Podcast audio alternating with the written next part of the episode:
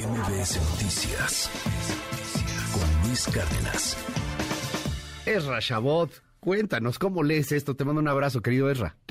Hola, ¿qué tal Luis? Buen día, buen día al auditorio. Bueno, pues sí, obviamente se trata, por un lado, de eh, legisladores que pues no no tienen la preparación mínima como para saber de qué se trata el asunto. Eh, esto de estar pidiendo inicialmente el, regreso al Senado, no saber qué tiene fuero, etcétera, etcétera, pues te habla básicamente por parte de Américo Villarreal de una enorme desesperación en medio de una guerra que lleva ahí enfrente de cabeza de vaca que de alguna manera pues se trata de eso, de una guerra entre dos personajes que a su vez están inmersos, Luis, en un estado en donde el narcotráfico es dueño y señor, y creo que ese es el punto central. Cuando finalmente el Tribunal Electoral del Poder Judicial de la Federación eh, emite su eh, pues fallo definitivo, lo que hace es darle la vuelta, o sea, dar vueltas en el sentido de hablar sobre la ley,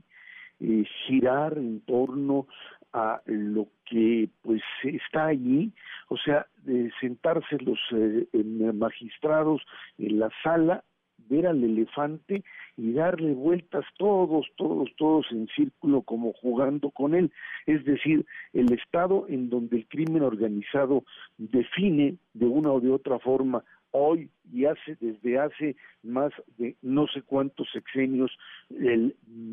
destino político de distintos eh, gobernadores que se han involucrado directamente, no sé si desde Tomás Yarrington o todavía antes, el destino político de Tamaulipas. Y ponerse a jugar en esto que tú le llamas el abogañol, o sea, el lenguaje jurídico para decir que no existe pues ninguna prueba que hable de la conexión de los propios gobernadores con el crimen organizado. Nadie en Tamaulipas desde hace años puede gobernar sin que exista un pacto con el crimen organizado, con los cárteles, desde el tema de los Zetas, desde el tema del cártel del Golfo, desde Juan García Ábrego y esas épocas, definitivamente el Estado de Tamaulipas dejó de ser un Estado en el sentido amplio para convertirse en un territorio sin ley. Y los tribunales lo que hacen es jugar a la abstracción jurídica,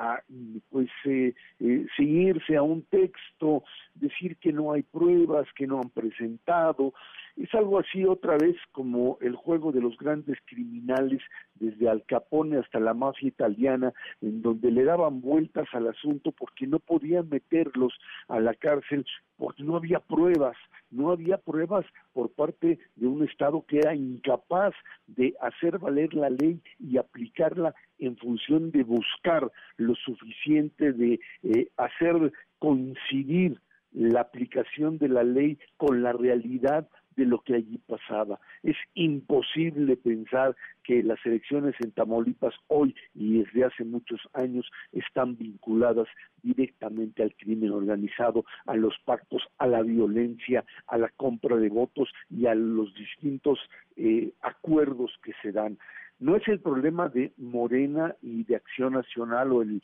o el PRI, etcétera, es el problema de la desaparición, Luis, del Estado, de la capacidad de controlar y de gobernar sin que el crimen sea directamente quien imponga o al menos condicione la forma de gobernar en ese Estado. Es parte de esto, sí, un Estado fallido que ha dejado de funcionar desde hace mucho tiempo y que la única forma de mantener lo que se llama pues una especie de pax narca es simplemente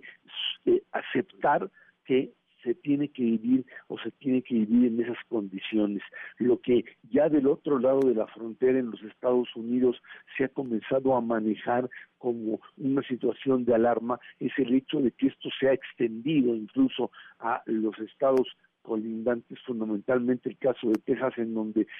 pues, obviamente el narco de Tamaulipas, eh, pues, ha logrado extender o de alguna manera se conecta y ya se convierte en un problema de seguridad internacional. Estamos metidos en un juego en donde hacemos como que aplicamos la ley, como que los gobernadores pues son elegidos legalmente y lo que tenemos en realidad son sus emisarios que tratan de controlar esta Pax Narca que no es más que la renuncia del Estado mexicano a seguir siendo eso, un Estado y ceder, pactar, establecer acuerdos con criminales que asolan y dominan a buena parte del país, Luis.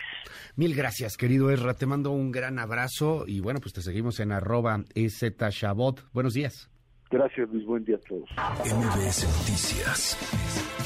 con Luis Cárdenas.